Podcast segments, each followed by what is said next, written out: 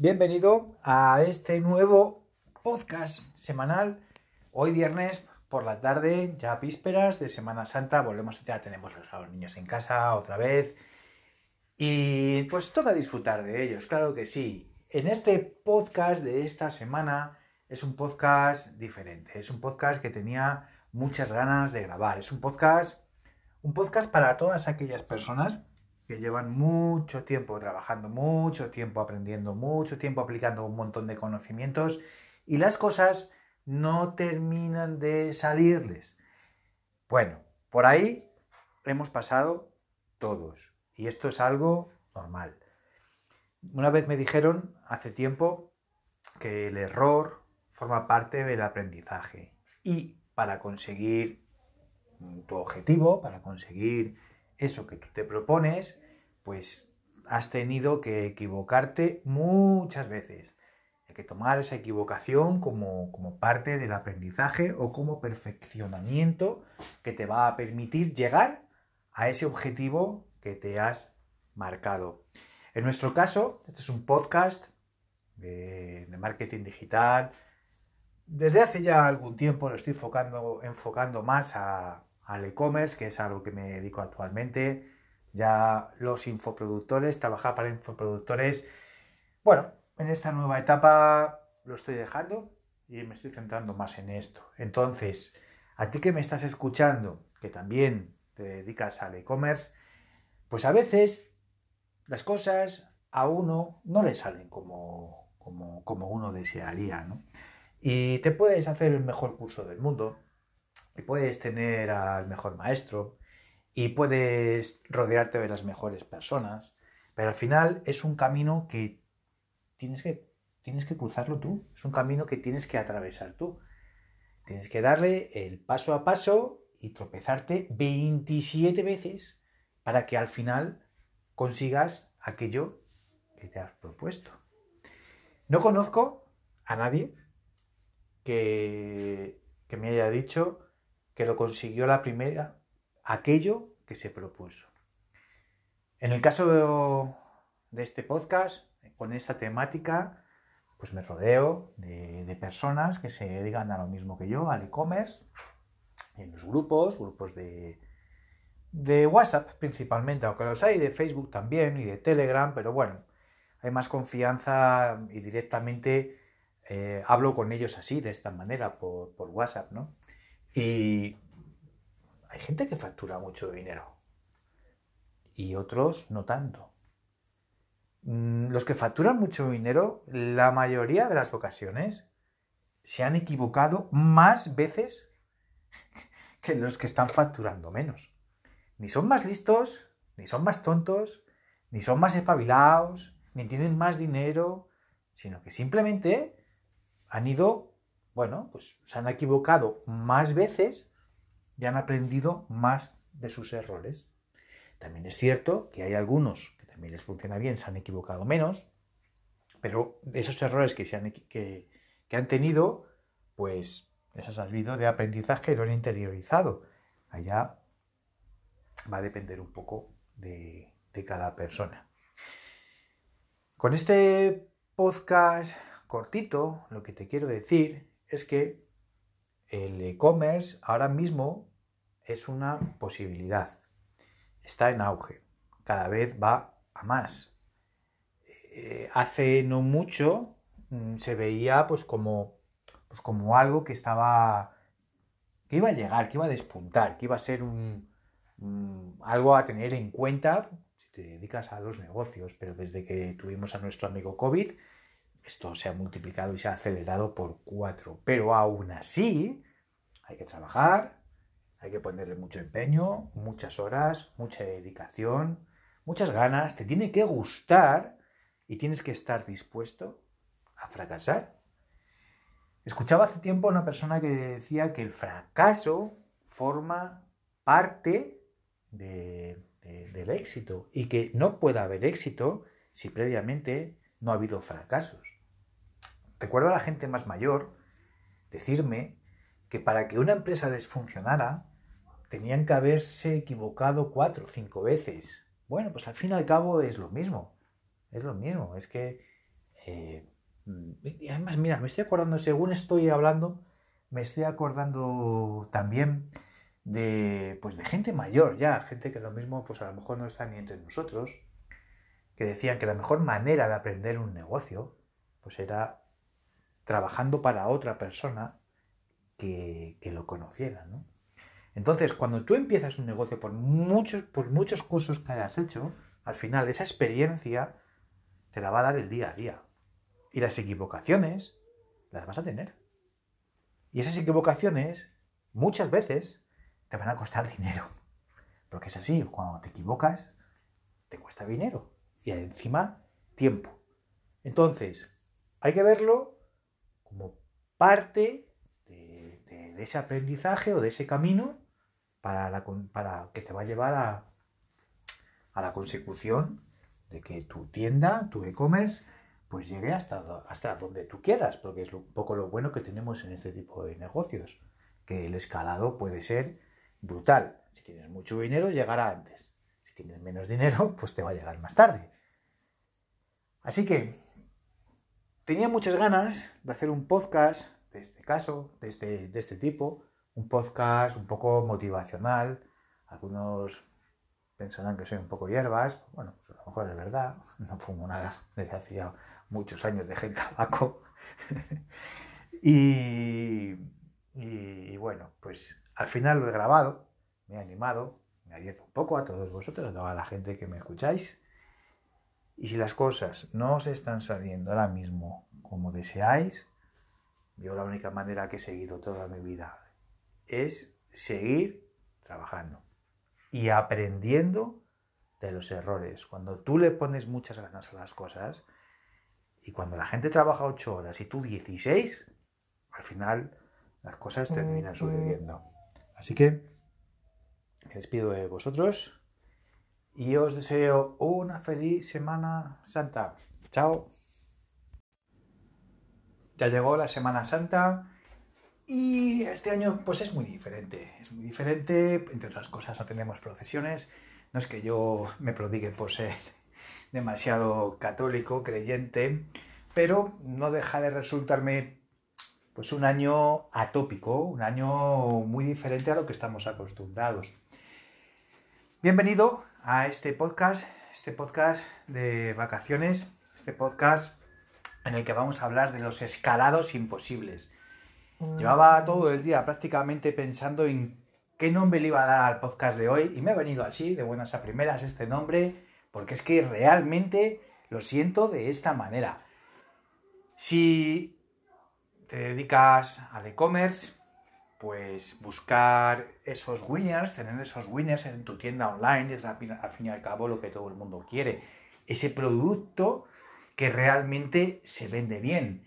Ese producto que, que te ha costado mucho probablemente testeando encontrarle y cuando le encuentras Resulta pues que te pones a escalarlo.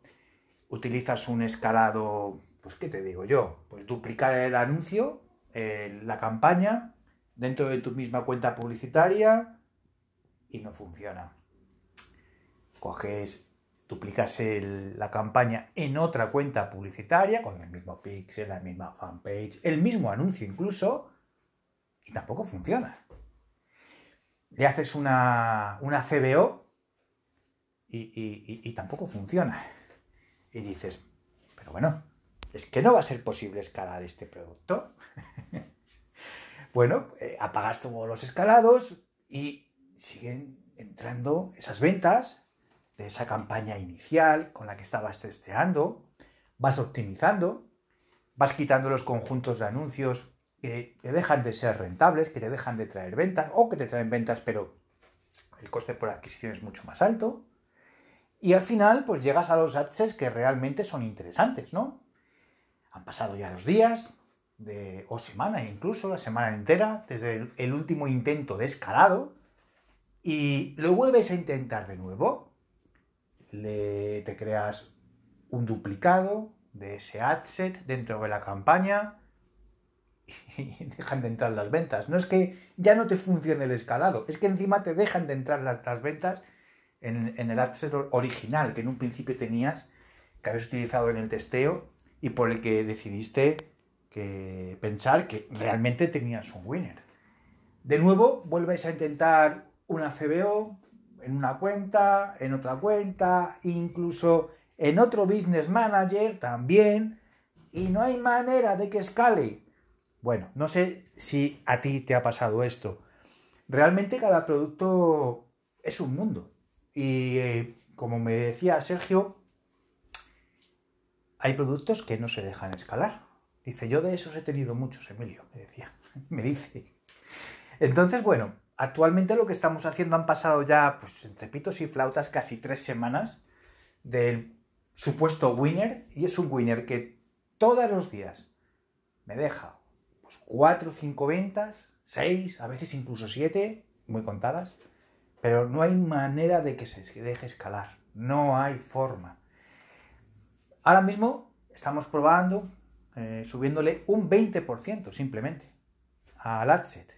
Y bueno, día tras día le, vamos, le voy subiendo un 20% y parece que iba, iban entrando más ventas, parece que esta forma de escalado iba tragando, iba funcionando, hasta que llegó el día de hoy. Llegó el día de hoy y catapum. No ha funcionado. Se me vuelve a caer otra vez. bueno, de momento no voy a tocar nada hasta el día de mañana a ver cómo fluctúa, incluso ha pasado, vamos a dejarle tres días que siga corriendo, porque un día malo, pues lo puede tener cualquiera y dos, y dos también, no puede ser el determinante después de ya prácticamente tres semanas funcionando con, con el posible winner, que por tener dos días malos, pues, pues las campañas, ¿no? Entonces, ya os contaré la semana, que, la semana siguiente en el siguiente podcast, qué es lo que ha pasado al final con, este winner, entre comillas, y mm, tenía muchas ganas de hacer un podcast de esta manera, un podcast como este, y es que en Facebook 2 más 2 muchas veces no son 4. Eh, no hay una regla escrita. Eh, no hay un escalado mejor que otro. Y lo que a ti te funciona puede no funcionar al de enfrente, incluso a ti mismo. Hay productos que no funcionan, o sea, que, no hay, que, que algunos escalados no funcionan, y para otros productos ese escalado sí. Así que la conclusión final de, y, y, punto y final de este podcast es que al final todo hay que testearlo. No solo testeamos que el producto vale o no vale con la campaña de testeo, sino además también testeamos en los tipos de escalado. ¿Cuál de ellos es el que le pega mejor a este posible winner que has encontrado? Sin más, espero que te haya gustado, espero que te sea de utilidad este podcast y damos punto y final al podcast semanal de hoy. Chao. Muy buenas, damos comienzo a este nuevo podcast. La semana pasada mucho jaleo, mucho lío, mucho trabajo. Eh, hubo que escalar una tienda que nos está dando guerra. Guerra porque el producto funciona, pero no terminan de, de funcionar los escalados. Pero bueno, parece ser que ya he dado con el tipo de escalado que le viene bien a este producto. Te quiero dar la enhorabuena estás escuchando, mira, no sé si lo has oído, una venta. Voy a quitarle el... Voy a poner el modo avión. Vale, estupendo. Venga, ya no nos molestan. Te quiero dar la enhorabuena si estás escuchando este podcast, porque hoy te voy a hablar de productos winners. De un winner.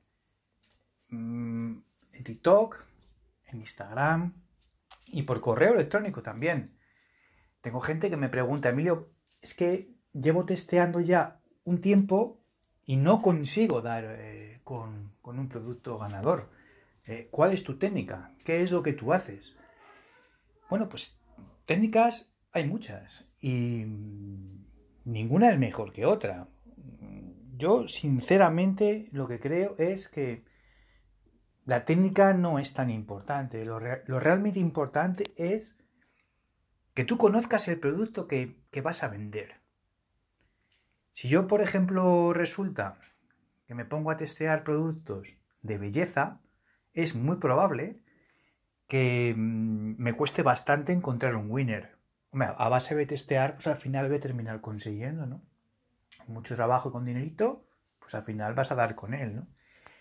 Pero si tú conoces el mercado, si tú conoces mm, de lo que estás hablando, si tú sabes cuáles son las necesidades de tu de, ese público al que va destinado ese producto, conoces a tu target, es mucho más sencillo que des con un winner. Y eso es precisamente lo que me ha pasado pues desde hace una tienda nueva que tengo con un producto eh, desde hace un mes. Yo soy aficionado al ciclismo, no os adelantaré mucho más, más que eso. Es un producto relacionado con ciclismo. Y desde hace muchos años eh, monto en bicicleta, monto en bicicleta, he competido, he estado en clubes y bueno, pues al final los años pasan, la familia y también un poquito de dejadez, que no todos son excusas, no vamos a poner excusas, pero conozco bien el, e, e, el, mundo y el sector del ciclismo, entonces prácticamente a la primera he dado con un producto ganador. La primera vez que, que, testeo un, producto relacionado con el ciclismo he dado con él, ¿no? ¿Significa que los productos que había testeado con anterioridad no lo había hecho bien? Pues no. Simplemente que conozco perfectamente el mercado, conozco bien al target.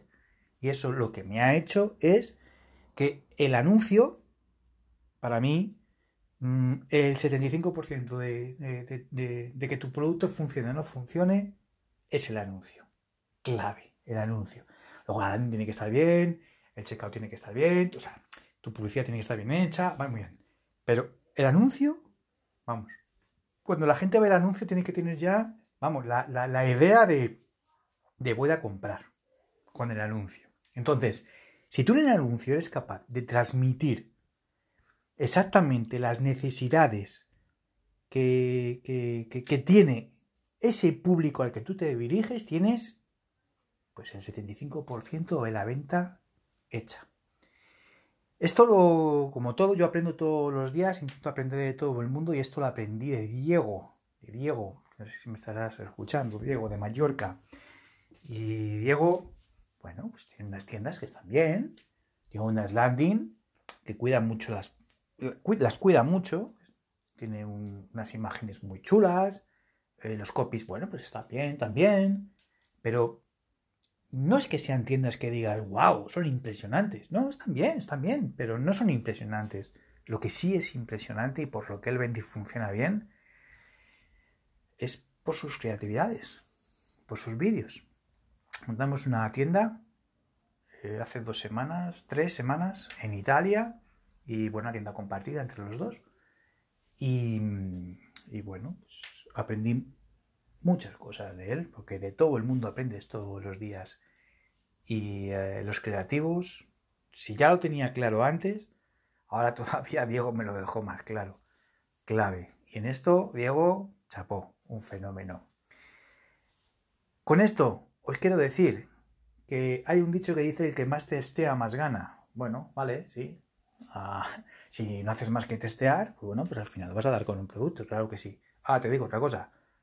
Si te centras en un producto de un sector que tú conozcas bien, testeando bastante menos, puedes dar como un winner, como, como a mí me ha pasado y como a mí, como a otros tantos.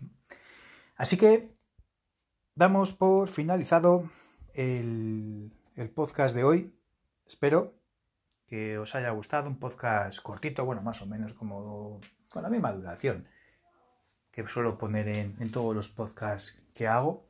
No sé si a vosotros os pasará, pero a mí los podcasts de más de 10 minutos, o sea, yo no tengo media hora para escuchar un podcast, de verdad. Ahora, 5 minutillos, 10 minutillos, mientras conduzco en el coche, mientras hago la cena, tal, pues me gusta hacerlos de esta manera, ¿no? podcast cortitos donde se transmita el mensaje y espero que el mensaje de hoy te haya gustado, te haya calado y te haya quedado claro que si testeas algo que tú realmente conoces, tienes muchas, muchas, muchas más probabilidades de que te funcione. Chao. Muy buenas, damos comienzo a este nuevo podcast, ya el número 22. ¿Quién me iba a decir a mí hace no mucho tiempo que íbamos a tener ya 22 capítulos de podcast y gente que los sigue? Muchas gracias a todos vosotros. Espero que todos mis aciertos y todos mis errores que voy contando en, estos capítulos de, podcast os valgan y os sean de utilidad. En este podcast nuevo quiero hablar sobre todo de cómo parecer grande. Es algo muy importante, algo que realmente a, todo el mundo le gusta pertenecer a una comunidad o, ser de algo o estar dentro de algún grupo.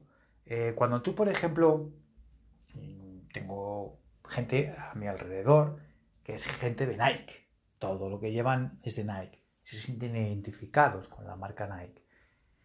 Eh, luego, todo el mundo conocerá seguramente a mucha gente que lo que le gusta es iPhone. Entonces es como una especie de batalla, ¿no? Eres de Android o eres de iPhone, ¿no? De igual manera, pues hay mucha gente que se siente súper identificada con los coches, gente que siempre lleva la misma marca de coche y de igual forma con tantas y tantas marcas, ¿no? Estamos hablando de marcas muy grandes, estamos hablando de marcas que tienen unos presupuestos estratosféricos en el branding y que muchas de ellas llevan muchísimo tiempo trabajando esa marca, trabajando ese branding para que hoy por hoy todo el mundo las conozca, el que más, el que menos, pero al menos saber eh, qué marcas son, ¿no? La ventaja que tenemos nosotros que nos dedicamos al e-commerce es que podemos parecer muy grandes, a lo mejor con lo de muy me he pasado un poco, pero sí grandes, eh, gracias a, a las estrategias que, se pueden realizar de marketing digital. Hoy por hoy es una evidencia que las redes sociales para cualquier tienda online que, que, quiera expandirse, que quiera crecer, que quiera escalar, eh, tiene que usarlas sí o sí. No es la única estrategia, las redes sociales, pero sí, desde luego, es importante. Y os voy a contar, he hecho una pequeña pausa porque no sabía muy bien cómo enfocarlo, pero os voy, a, contar directamente, sin pensármelo mucho, por dónde lo estoy enfocando yo. Yo no soy ningún gurú del e-commerce. Hay mucha gente que lleva mucho más tiempo que yo y mucho más gente que seguramente haya empleado esta estrategia. Estoy completamente convencido, pero os voy a decir cómo lo estoy haciendo yo en mi marca. Una marca que he empezado hace muy poquito, ya está registrada, tiene todas las redes sociales ya con, su nombre y vamos a empezar a, trabajar esa satisfacción del cliente cuando recibe un producto realmente bueno y todo lo que lleva por detrás, ¿no? Con el, con el objetivo de que me vuelva a comprar y me recomiende. Ese va a ser mi objetivo. No es ganarle dinero en la primera compra, no. Va a ser ganar dinero en la segunda compra porque está muy contento y que me recomiende y ganar dinero con esas terceras compras, ¿vale? Voy a buscar esa satisfacción del cliente. Ese cliente, y volvemos a lo que os decía antes, puede llegar a pensar que mi marca es grande. Y esto se hace con herramientas de, marketing, ¿no? Estrategias de marketing. ¿Cómo podemos hacerlo? Vamos a situarnos eh, en el contexto de las redes sociales. Eh, yo puedo hacer publicidad a través de Facebook, a través de Instagram, con TikTok, con Google Ads, como tú quieras. Me da exactamente lo mismo. Esa persona, una vez entra en, pues, en mi tienda, o resulta que es que le he regalado un ebook para que aprenda a cómo combinar un bolso con unos zapatos, por ponerte un ejemplo, ya entra en mi lista de marketing Da igual. La cuestión es que de alguna manera ha visitado eh, o bien alguna de mis redes sociales o alguna landing o ha visitado mi tienda online, pero automáticamente ya le tengo pixelado, ¿vale? Si esa persona, yo empiezo a hacerle publicidad, una vez me visita a Facebook, automáticamente le, le hago retargeting y, me ve también a través de Instagram y me ve a través de, pues no sé, se va a ver el As, por ejemplo, a ver qué pasa con Sergio Ramos, que ahora está de moda, ¿no? son las novedades que tenemos últimamente a, los que nos gusta el fútbol. Y resulta que en el As hago publicidad y también la aparezco ahí. Y se va a su blog preferido en el que suele leer pues lo que más le interese y también aparezco ahí de esta forma. Pero es que resulta que se va a TikTok y ¡pum! También aparezco yo. Esa persona puede pensar que, estoy en todos lados. Y no necesariamente tengo que venderle. Simplemente puedo aparecer pues, haciendo branding, ¿no? Tranquilamente. Entonces, automáticamente cuando tú ves un montón de... Cuando recibes un montón de impactos de la misma marca, pues tiendes a pensar que están en todas partes. Y eso es lo mismo de que son grandes. Es una marca conocida. Y no es que sea conocida por los demás, es que te estamos impactando por todos lados. Además, si conseguimos, conseguir, si conseguimos su, correo electrónico, podemos hacerle mail marketing. Algo que en mi etapa de, eh, bueno, pues cuando hacía campañas y cuando hacía lanzamientos para infoproductores, antes de hacer un lanzamiento, antes de, de ofrecerle algo a un cliente, había una estrategia de mail marketing, normalmente una estrategia de contenido, ¿no? En las tiendas online exactamente igual, lo mismo. Cuando tú quieres generar una marca, cuando tú quieres que esa persona tenga esa confianza en ti, hay una serie de sesgos que tienes que trabajar. Y esos sesgos, una de las mejores formas es eh, a través del contenido. Y el contenido el mail marketing es una herramienta estupenda para ello. Ahora, lo que hablaba no hace mucho con compañeros míos del sector, no puedes hacer que tu negocio dependa de un único palo. el negocio no es tener un producto que haga el efecto wow y hacer campañas de Facebook que puedas escalar antes al menos, ahora está bastante más complicado, y que a base de meterlas mucho dinero te generen muchas ventas.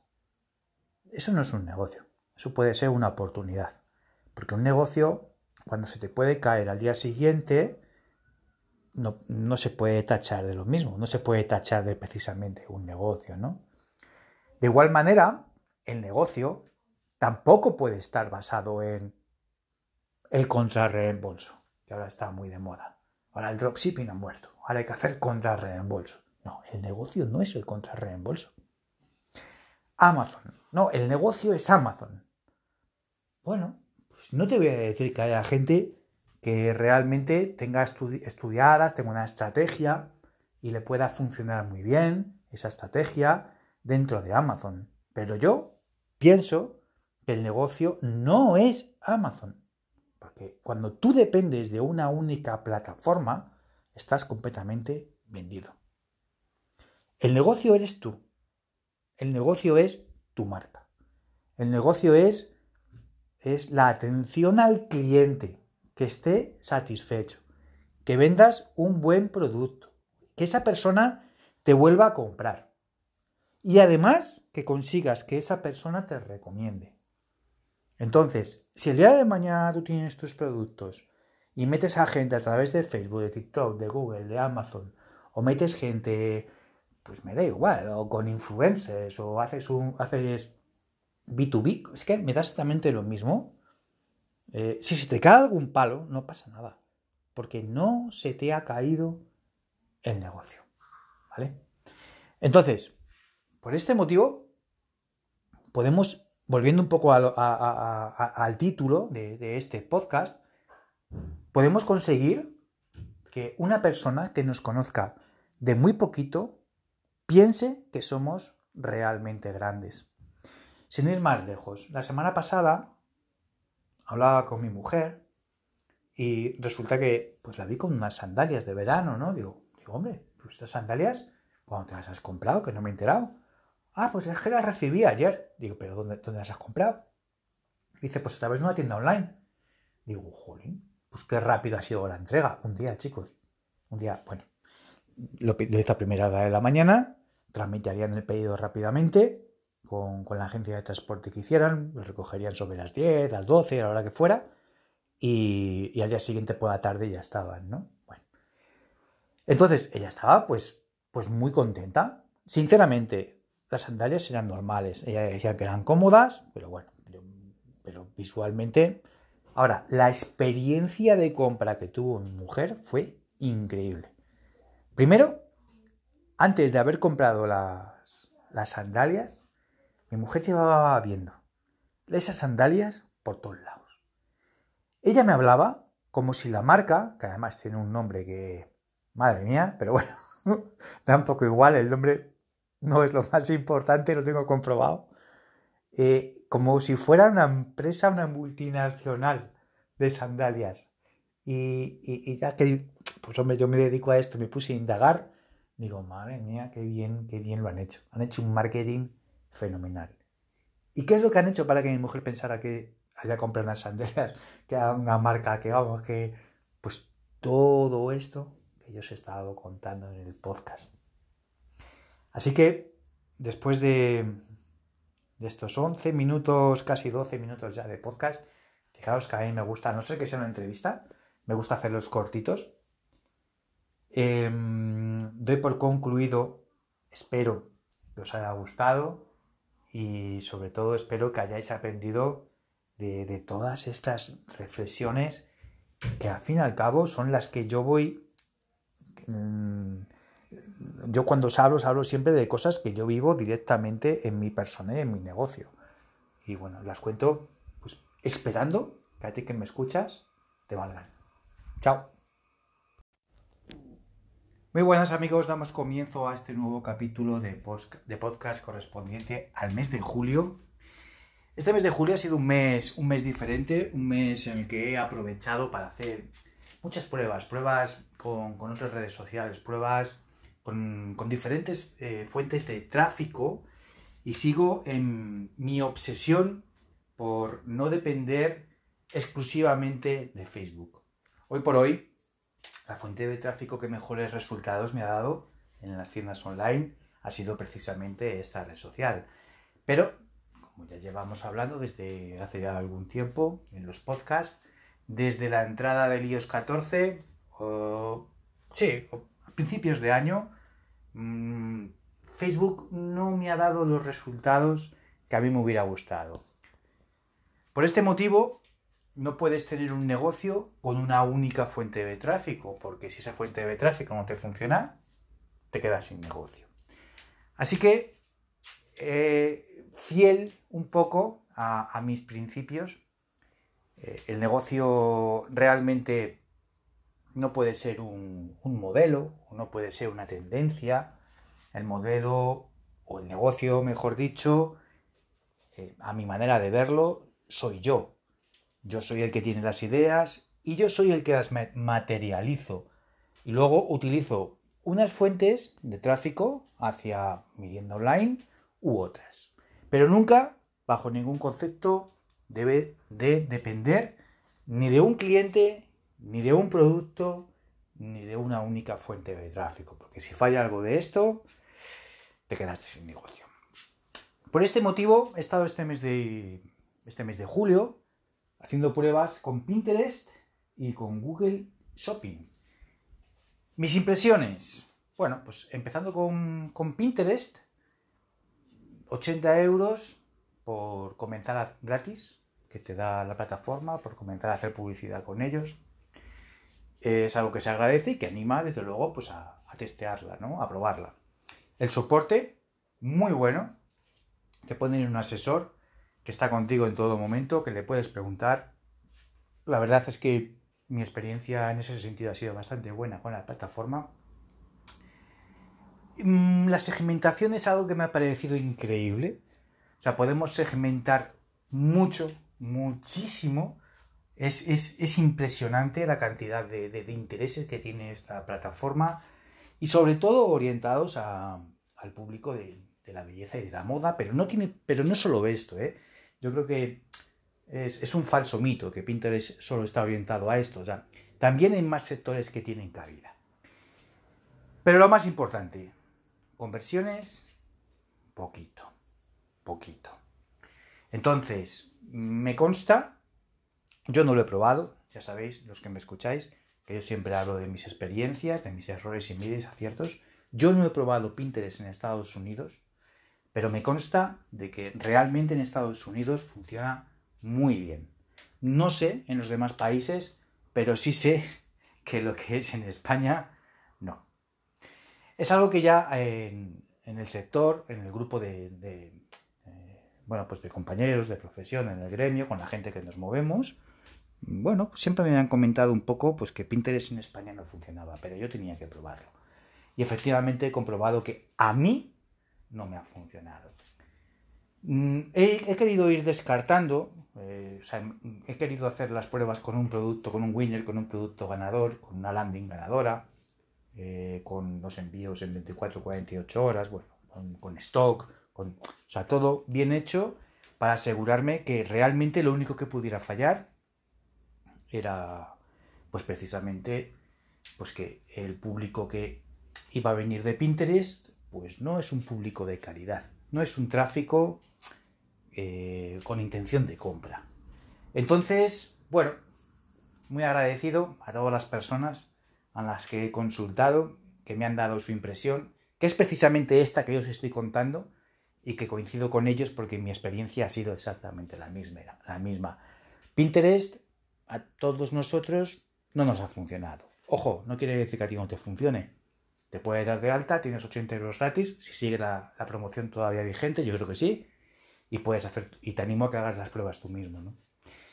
Por otro lado, está Google Shopping. Todo lo contrario.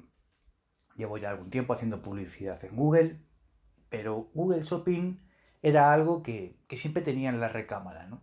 Y algo que quería probar. Lo bueno que tiene Google Shopping es que eh, el tráfico que te llega, el público que, vas a recibir en tu tienda, sí tiene mucha intención de compra, porque llegan porque ellos han buscado algo en, Google o Google ha detectado, su algoritmo ha detectado que esas personas están buscando un producto que tiene o que está relacionado con, tu tienda online, con lo que tú vendes en tu tienda online, ¿no? Entonces, eh, bueno, mis experiencias con Google Shopping han sido bastante más positivas. Por otro lado, los CPAs Mm, han sido bajos. Han sido bajos y, y, encima con intención de compra. O sea, es que más no se le puede pedir, ¿no? Yo muy contento.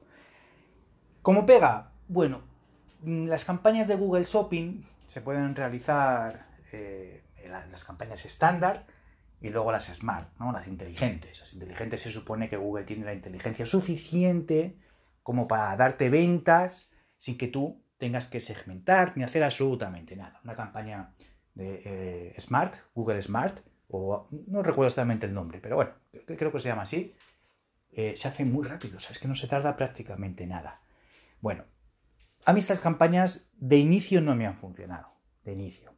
Según los eruditos y los expertos en Google Shopping, funcionan y muy bien, pero cuando ya tienes una serie de conversiones, así de buenas, eh, todo el mundo, mm, al menos con la gente que he estado hablando, eh, lo que te aconsejan es realizar una manual, una estándar. ¿no? Y eso es lo que he hecho yo. Yo he probado las dos y la Smart no me funcionó de principio y la estándar sí. La estándar estuvo unos días gastando, consumiendo.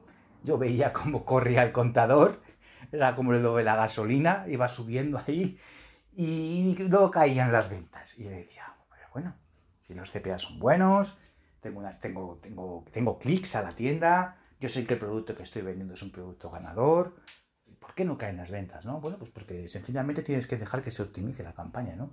Google tarda más en optimizar eh, esas campañas que estás corriendo. ¿no?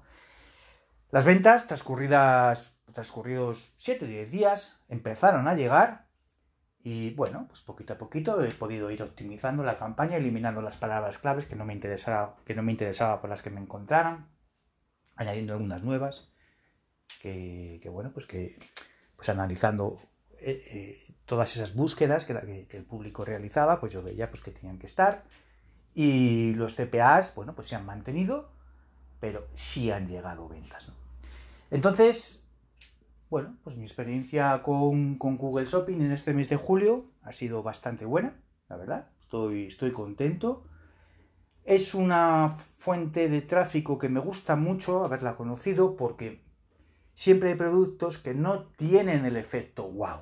O sea, son productos que a lo mejor sería difícil venderlos en Facebook, por ejemplo, porque en Facebook la gente no se conecta a Facebook para comprar, están buscando otro tipo de, bueno, pues se conectan, pues, pues, para ver al vecino, para ver a la familia, para hablar con no sé quién, con no sé cuántos, ¿no? Pero no para comprar. Entonces, tenemos que causar ese efecto wow que la gente se pare en tu anuncio y despierte en ellos ese interés por comprar. Nada que ver a Google Shopping. La gente lo busca. Entonces, de esta manera, las tiendas online mm, se les puede introducir una serie de productos que trabajando con Facebook nunca se nos hubieran ocurrido. ¿no? Digamos que en ese sentido sería algo parecido a Amazon, que me disculpen los amazónicos, pero, pero bueno, en ese sentido sería algo, algo así, ¿no? La gente busca qué es lo que necesita. Así que, con prácticamente estos 10 minutillos de podcast, voy a darle final. Espero que os haya gustado. Espero que de todas estas reflexiones que yo he tenido vosotros hayáis podido tener o habéis podido sacar eh, un aprendizaje y si encima queréis llevarlo a la práctica y probar vosotros también con otras fuentes de tráfico que no son solo Facebook y pues, pues mira, eso sería ya estupendo. Ya no te digo nada si encima me quieres mandar un mensajito por Instagram, hijo Matas, me puedes buscar por Instagram o en TikTok, Emilio Matas, como tú quieras, o desde la web emiliomatas.com y me mandas un correíto, lo que tú quieras y me cuentas tus impresiones. Así que, feliz verano para todos y que no paséis demasiado calor. Chao.